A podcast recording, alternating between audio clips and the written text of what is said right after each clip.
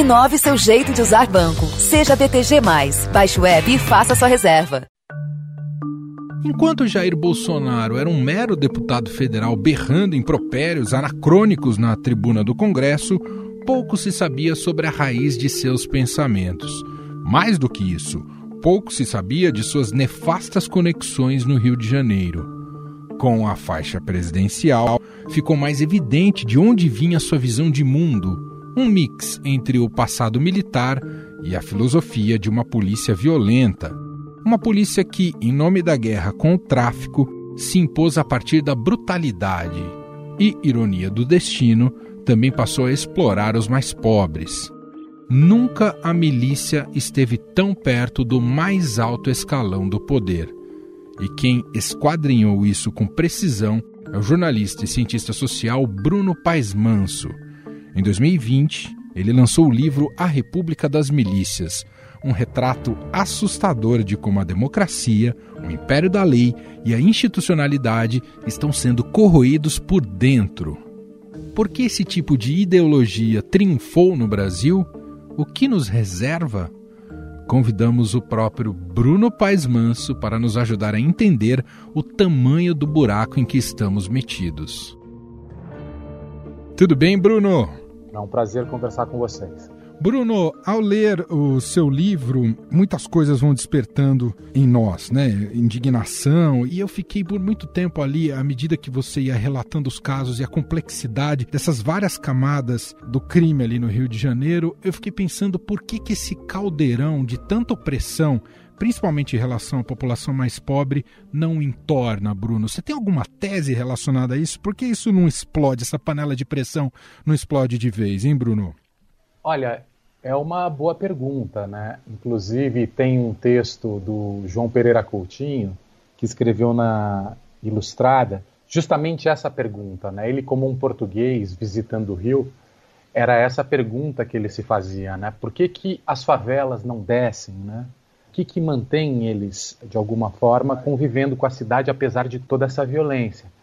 Eu acho que existe uma sociabilidade no Rio de Janeiro e uma interdependência, uma relação. Existem políticas e a gente tem visto uma série de tragédias que têm acontecido nos últimos anos, né? mortes de crianças por balas perdidas, com a Emily e a Rebeca, o Rio de Janeiro já registra 12 crianças que perderam a vida por conta de armas de fogo só neste ano, gente. Confrontos desnecessários, essa visão de que em determinados bairros moram uma população inimiga. Mas apesar dessa situação muito dramática e cruel, existe uma sociabilidade, existe uma história de uma cidade que também é uma história muito bonita, de muita produção cultural, de muito convívio e de muita criatividade, né? Você vê um tecido muito complexo aí que, apesar de todos os erros que a gente vem cometendo, existe um, uma sociedade que convive e que é autodependente, né? E que precisa um do outro para conseguir e continuar tocando a vida, né? Porque qual seria o caminho, né? A guerra serve para quê? Qual seria o mundo que surgiria desses conflitos? Teria uma proposta de nova sociedade a ser feita? Tudo isso é muito complexo e, e, seria uma ação quase suicida, né? Porque não leva a muita coisa. O desafio é a política, o desafio é costurar laços e no fundo as pessoas sabem disso, né? Como é que você costura os laços? Como é que você reforça a solidariedade, a autodependência? Porque a violência acaba descambando em mais violência, né? Isso é uma coisa que a gente tem que ter muita clareza, porque a gente sabe a partir da história que é isso que acontece. Aliás, eu queria já até captar de você, Bruno, como é que foi para você esse processo de imersão nesse contexto do Rio de Janeiro, porque a gente muitas vezes fica refém, entre aspas, né, aos estereótipos, tanto da fascinação de quanto essa cidade é linda, impressionante, né? Mas ao mesmo tempo também tem o lado da tragédia, da violência que também nos impacta muito, né, por aquilo que temos de cobertura da imprensa, especialmente. Agora é muito diferente quando você adentra esse contexto mais de perto e, e pode tatear essa realidade. Na feitura desse livro, que eu sei que você é aqui de São Paulo, como é que foi esse processo de imersão e o que, que ajudou o fato de ser um olhar de fora também de alguma maneira, Bruno? Eu acho que eu já tenho um pouco. As minhas pesquisas são sobre homicídios, sobre violência, sobre o primeiro comando da capital.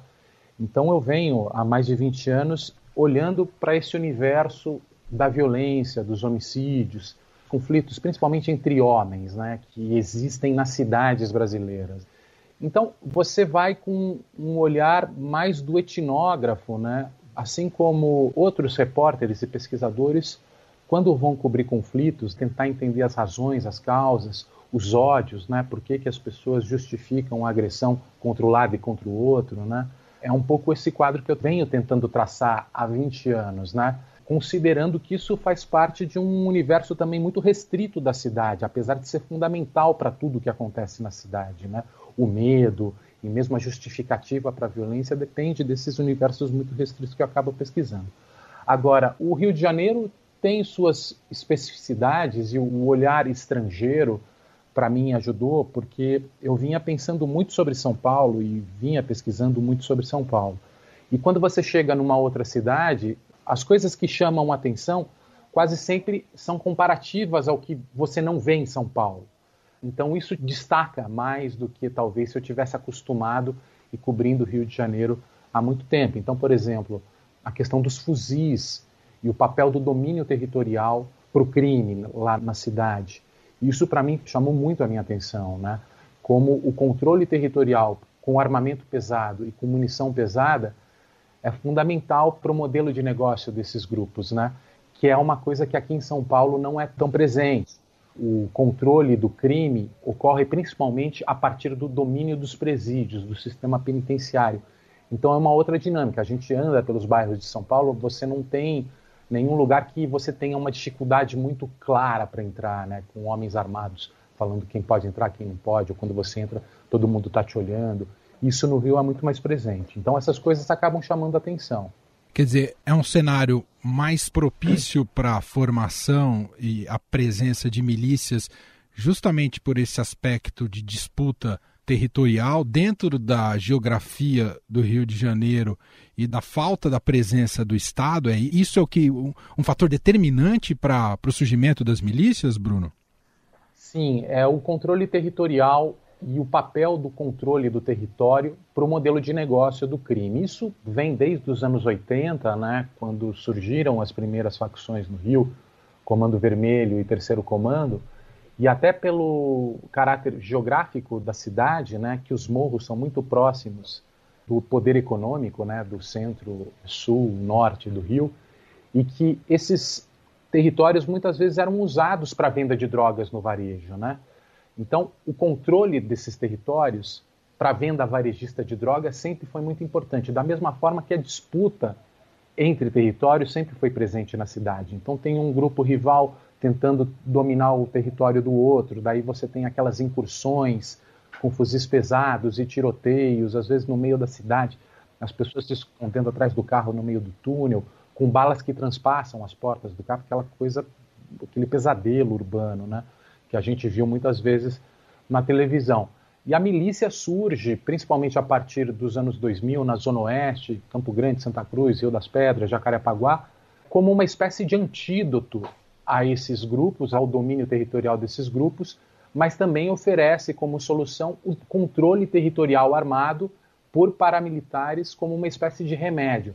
Então, o modelo de negócio das milícias, assim como no tráfico de drogas, também é o, controle territorial, só que inicialmente, em vez de vender drogas, eles extorquem os moradores, cobrando taxa de segurança, extorquem os comerciantes e fazem uma série de negócios criminosos nesses territórios vendendo gás a um preço mais alto do que o mercado, vendendo internet, vendendo água, luz, vendendo terrenos em locais protegidos ambientalmente, vendendo imóveis irregulares, como a gente viu em Musema, quando um prédio desabou em 2019, né?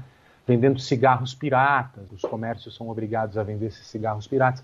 Eles começam a desenvolver uma série de fontes de receitas nesses territórios para extrair o lucro. E depois, conforme o tempo passa, principalmente depois de 2014, 2015, eles começam a organizar também a venda de drogas nesses territórios. Né?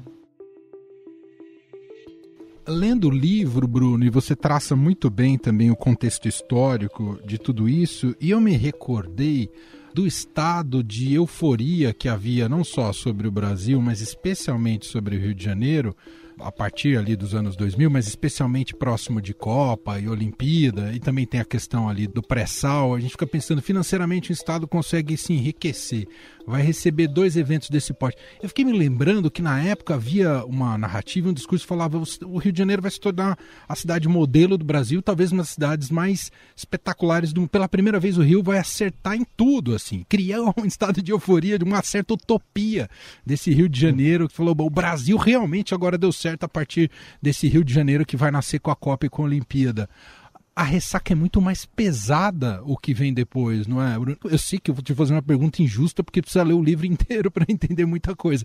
Mas como é que você sinteticamente diria para a gente por que, que houve esse fracasso desse tamanho, Bruno?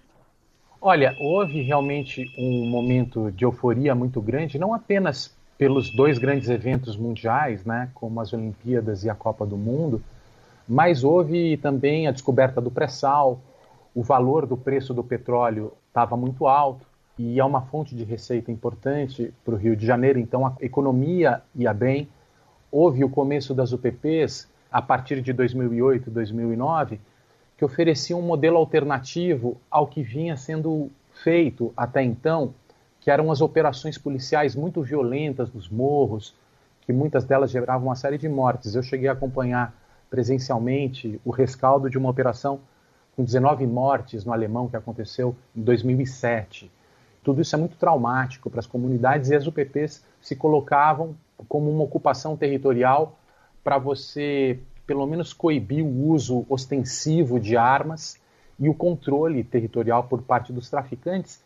E nessa euforia acabou dando certo, porque conforme o Estado avisava que ia ingressar nesses lugares, os traficantes saíam, se mudavam e iam para outros lugares e os ingressos entravam sem necessidade de troca de tiros, né? Foram dezenas que aconteceram assim e houve um momento de fato de euforia que restaurantes em comunidades de UPPs com cozinheiros que serviam e faziam comida na zona sul em restaurantes estrelados passaram a criar seus próprios restaurantes nos morros, virou um programa, inclusive turistas, restaurantes estrelados no New York Times, na New Yorker, sendo comentados, né?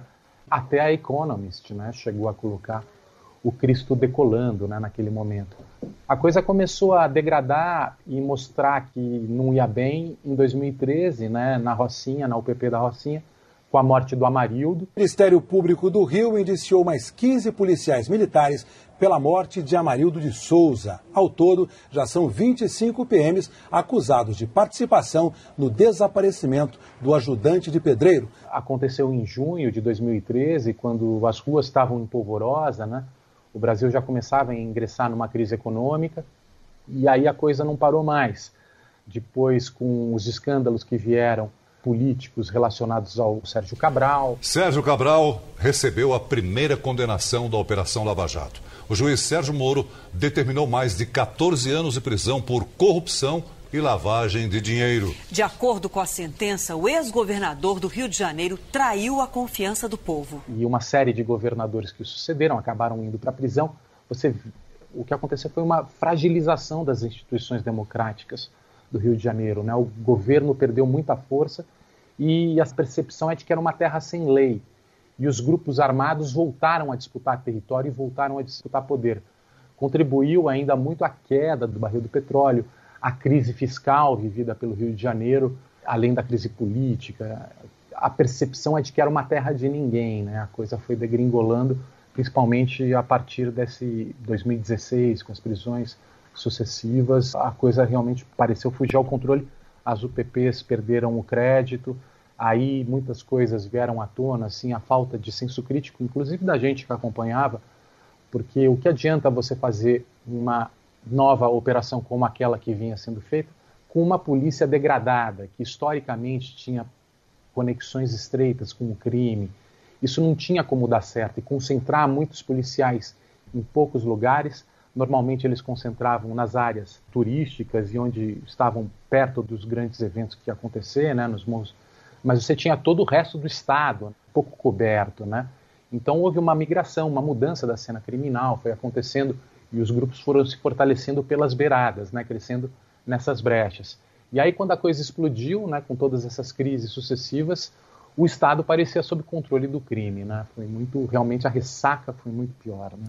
E aí você aponta um outro fator, a gente estava falando aqui do domínio territorial, e as milícias se apoiam não só nisso, mas também tem a questão simbólica e narrativa que tem um grande apelo, a gente percebe pela própria eleição do Jair Bolsonaro, que é o apelo da justificativa da atuação da milícia, como você até coloca no livro como um falso dilema entre o tráfico ou a milícia, já que o Estado não dá conta, a milícia seria um, uma espécie de escape viável para trazer algum tipo de segurança e proteção para essas comunidades. Nesse campo simbólico, houve também essa digamos, essa vitória, essa proeza por parte das milícias, ô Bruno?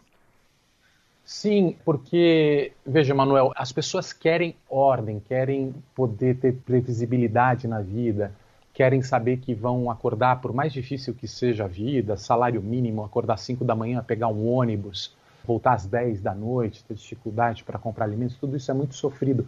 Mas elas querem pelo menos saber que os outros também respeitam a regra do jogo. E, por exemplo, saber que não vai ser assaltado no ponto de ônibus, tudo isso pesa muito. As pessoas querem ordem, né? querem previsibilidade e querem que a lei vigore, que a lei seja respeitada. Então, quando você tem a percepção de desordem, né? a percepção que está todo mundo roubando, que você não tem alguém que garanta a sua vida, o, que as regras do jogo sejam cumpridas, é muito fácil um discurso sedutor que promete restabelecer a ordem pelo uso da violência. Então, como a gente tem instituições democráticas frágeis desde sempre, né, faz parte da nossa história um Estado frágil, um Estado e depois um Estado moderno frágil também nas cidades, é muito fácil você ver emergir esses discursos que prometem restituir a autoridade pelo uso da violência. E esse foi um discurso, inclusive, que sempre fez parte do deputado Jair Bolsonaro, que fazia apologia a essa violência paramilitar contra o crime, bandido bom é bandido morto, em defesa do resgate de uma ordem que as pessoas sempre são muito carentes, né, esse tipo de apelo, né? Isso durante a democracia foi frágil, até porque o Brasil vinha funcionando durante muitos anos com crescimento econômico, com crescimento e ampliação dos direitos, a coisa vinha de alguma forma andando num crescendo, né, um processo civilizatório aí que a gente vinha vivendo. Mas veio 2014, 2015, 2016, tanto com a Lava Jato, que apontou uma série de problemas da nova república, né, essa relação dos políticos com a corrupção, com Caixa 2 principalmente, né, ligação com empreiteiras, bancos e tudo mais, mas que acabou criminalizando a política e levando as pessoas a terem um descrédito muito grande na democracia e nos políticos dessa representantes dessa nova república e quando você criminaliza a política e passa a não acreditar mais na política, né, com a crise econômica que aconteceu e tudo mais, você pede socorro para a polícia, né? pede socorro para a força, para a violência. E esse era o discurso do Bolsonaro de Sim. 2018, né? apontando a incapacidade dos políticos de lidarem com os problemas brasileiros e prometendo o uso da força, até se for necessário, a violência contra os inimigos da ordem, da prosperidade, do desenvolvimento brasileiro, né? que naquele momento de depressão coletiva, né, aquele candidato sempre meio bizarro, meio outsider, que a gente não, não, levava muito a sério, conseguia no máximo 150 mil votos de uma meia dúzia que acreditava naquele discurso, ele seduziu 60 milhões de pessoas. Né? Isso é muito surpreendente, como essa figura que nunca foi importante na política seduz 60 milhões de pessoas nesse momento de depressão coletiva muito profunda e de descrença na política muito profunda. E você aponta no livro, né, as ligações do clã Bolsonaro com a milícia são diretas e evidentes. O que a gente pode presumir de influência da milícia no poder executivo hoje nas mãos de Jair Bolsonaro? É mais nessa lógica ideológica, Bruno? Eu acho que sim. Eu acho que é principalmente do ponto de vista ideológico, né, de que você tem um presidente e um grupo que sobe com o presidente vindo da linha dura do exército, né, que ao longo de 33 anos durante a Nova República vibravam com os livros do Carlos Brilhante Ustra, A Verdade Sufocada, que falava que o maior erro dos militares foi ter perdido a guerra ideológica para os políticos da Nova República. Ele acreditava como inimigo. Né? Essa linha dura do Exército tinha essa visão de que o maior desafio das Forças Armadas era justamente combate ideológico. os militares é, tinham essa ideia que vinha sendo escrita e colocada no papel e debatida entre redes de pessoas mais ligadas a essa alinhadura, que via a democracia como um, uma derrota do exército, porque colocava os esquerdistas nos postos mais importantes, nas universidades, nos jornais, na arte, nas escolas, e eles vinham ganhando o coração e a mente das pessoas. Né? Então, a principal batalha o exército vinha perdendo e ganhado a pecha, inclusive, de serem torturadores e assassinos, desenvolvida inclusive por esses representantes da esquerda que ocupavam os postos chaves da nova república. Então, é um grupo que sempre desacreditou e fazia um discurso contrário à nova república, a uma constituição que havia concedido muitos direitos né, e atrapalhava, inclusive, o combate da polícia ao crime. Esse discurso sempre foi muito presente, apesar da gente não dar muita importância, porque parecia um discurso marginal, inclusive do qual Bolsonaro era um dos principais representantes. Mas quando vem esse momento de 2018, essa grande depressão coletiva, e eles passam a ser vistos como uma opção, essa turma vem e assume o poder com essa ideia de que a lei não vale, e que o uso da força é uma forma de você restituir uma autoridade perdida e uma ordem perdida. Então, não deixa de ser um discurso muito próximo ao dos paramilitares que não acreditam nos limites impostos pela lei e defendem a guerra ao crime, ou a guerra aos inimigos, ou a guerra aos inimigos do desenvolvimento, da pátria e tudo mais, como uma forma de você resgatar uma autoridade e uma ordem perdida. Né? Então você acaba tendo uma afinidade muito grande entre esses discursos. Apesar da ligação muito estreita e efetiva entre pessoas ligadas ao gabinete da família Bolsonaro com as milícias, né, que é uma coisa que é muito clara e bem documentada. Essa infiltração no alto escalão do poder, seja em nível municipal, estadual ou até federal, da presença das milícias, ou essa visão de estar também próximo da política ou ser até um agente político com poder nas mãos. Isso nos aproxima em alguma medida de exemplos internacionais como México e Colômbia dos cartéis, Bruno? Sim, esses grupos paramilitares, né, nesses lugares que tiveram grandes problemas com drogas, né, principalmente Colômbia e México, com grandes cartéis porque eram países produtores de droga e que vendiam uma quantidade muito maior do que o Brasil. Em determinado momento, por causa dos traumas que a sociedade vinha vivendo em decorrência da violência desse comércio e, e da forma de gerir essa produção e ganhar esses lucros nesses países, surgiram alternativas e grupos paramilitares como forma de combater esses cartéis, né? E que com o tempo foram ascendendo politicamente e, e tendo muita influência nos governos dos seus países, não apenas no executivo, como no legislativo e como no judiciário e que acaba sendo um desafio muito grande porque você tem uma simpatia das autoridades que veem esse tipo de alternativa como um remédio para uma sociedade muito traumatizada, né? E acaba se perdendo e sendo controlado pelos interesses do crime. Essa é a grande ilusão que as pessoas imaginam que você, com o apoio paramilitar da violência, você vai de alguma forma estabelecer algum tipo de ordem só que esses grupos eles agem acima de tudo em defesa dos seus interesses de negócios, seus interesses criminais. Eles querem acima de tudo ficar rico, eles são dinheiristas acima de tudo e passam muito facilmente a controlar os governos, né? E esse é o grande risco que a gente acaba vivendo quando você deixa de lado a aposta no Estado de Direito e na democracia e você passa a acreditar na possibilidade de uso de uma violência em defesa de uma ordem meio vaga, meio subjetiva, que na verdade ninguém entende direito o que, que é, e você acaba levando grupos criminosos que estão buscando, acima de tudo, ganhar dinheiro com o crime. Né? Bom, nesse histórico de pequenas, médias e grandes tragédias no Rio de Janeiro, de momentos mais agudos e que despertam a atenção da opinião pública, um dos mais importantes e recentes é a morte da Marielle Franco. A gente vai ter que se acostumar, Bruno, que é, é, um tipo de assassinato que vai ficar insolúvel? A gente vai ficar com essa dúvida eternamente, Bruno? É, já são mil dias, né? Que, uhum. que a gente espera uma resposta. Eu acho que, enfim, ainda existe a possibilidade de que sejam apontados os mandantes e os motivos, né? Por quê e quem o que, que a pessoa imaginava que ia ganhar com isso, né? Tem algumas linhas aí que estão avançando, né? Por enquanto, existem hipóteses aí que o caso da Marielle tenha sido relacionado com uma tentativa de vingança à CPI das milícias, que aconteceu em 2008.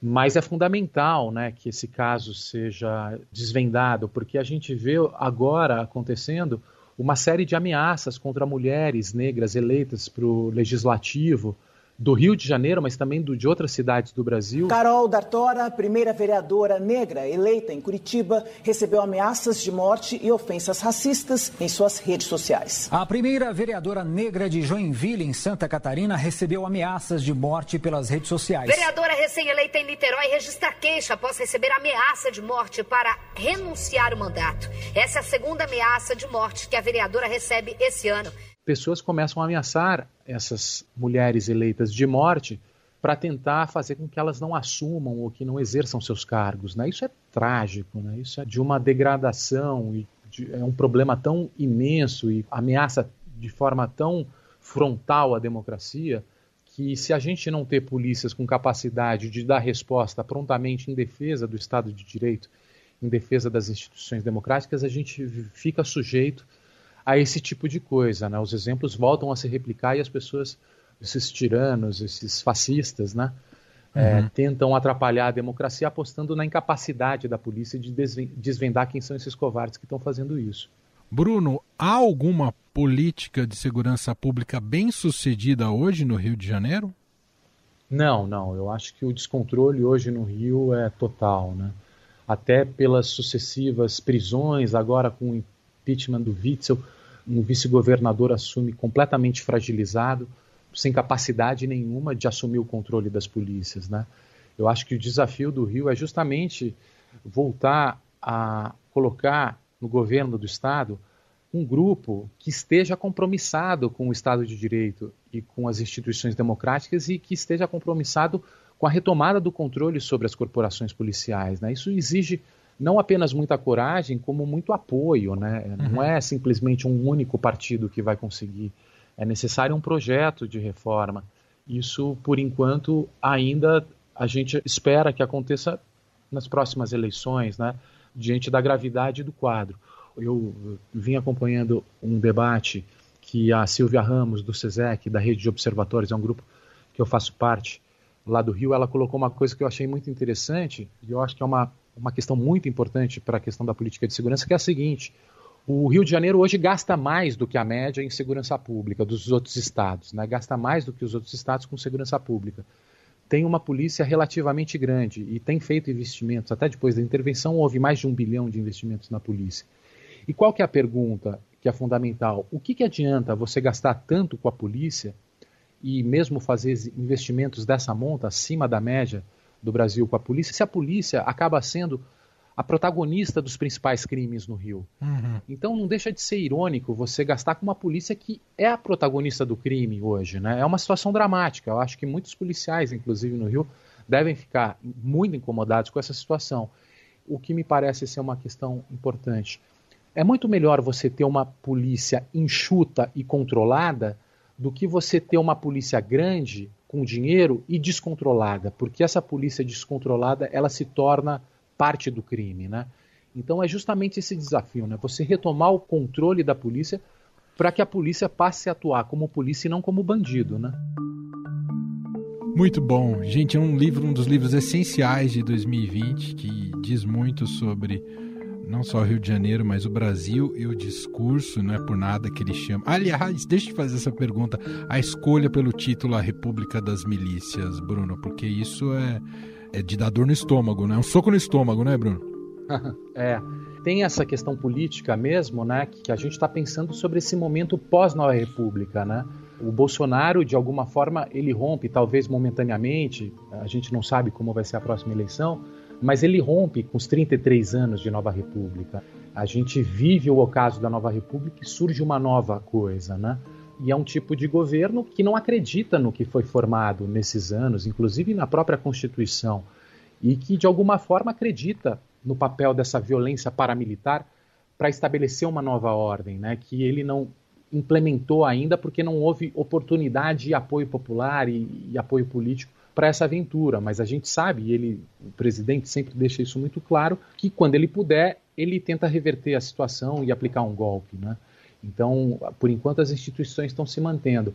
Mas o, o, título República das Milícias é justamente sobre a gente ter escolhido esse aventureiro que está disposto a isso e que a gente vive também esse momento de interregno, de tensão, para saber o que vem, se a gente sobrevive a isso né, institucionalmente. Se a gente consegue passar em column, quer dizer, em column a gente não vai passar, uhum. mas se a gente consegue reduzir os danos dessa aventura que, na verdade, é alguém que pensa que o Brasil é um gigante Rio das Pedras, né?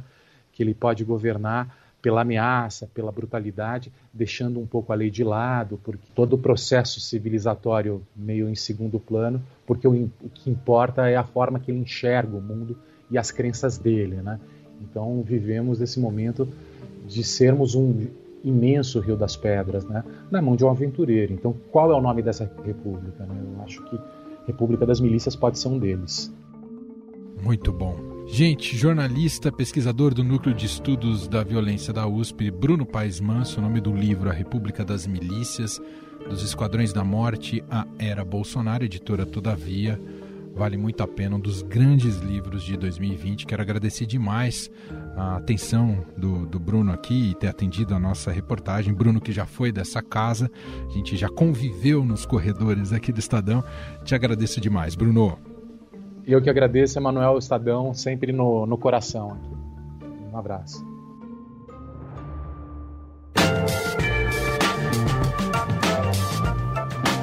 O Estadão Notícias desta quarta-feira vai ficando por aqui. Contou com a apresentação minha, Emanuel Bonfim, produção de Bárbara Rubira e montagem de Nelson Volter. Diretor de jornalismo do Grupo Estado é João Fábio Caminoto. Um abraço para você e até mais. Estadão Notícias. Inove seu jeito de usar banco. Seja BTG. Baixe o web e faça sua reserva.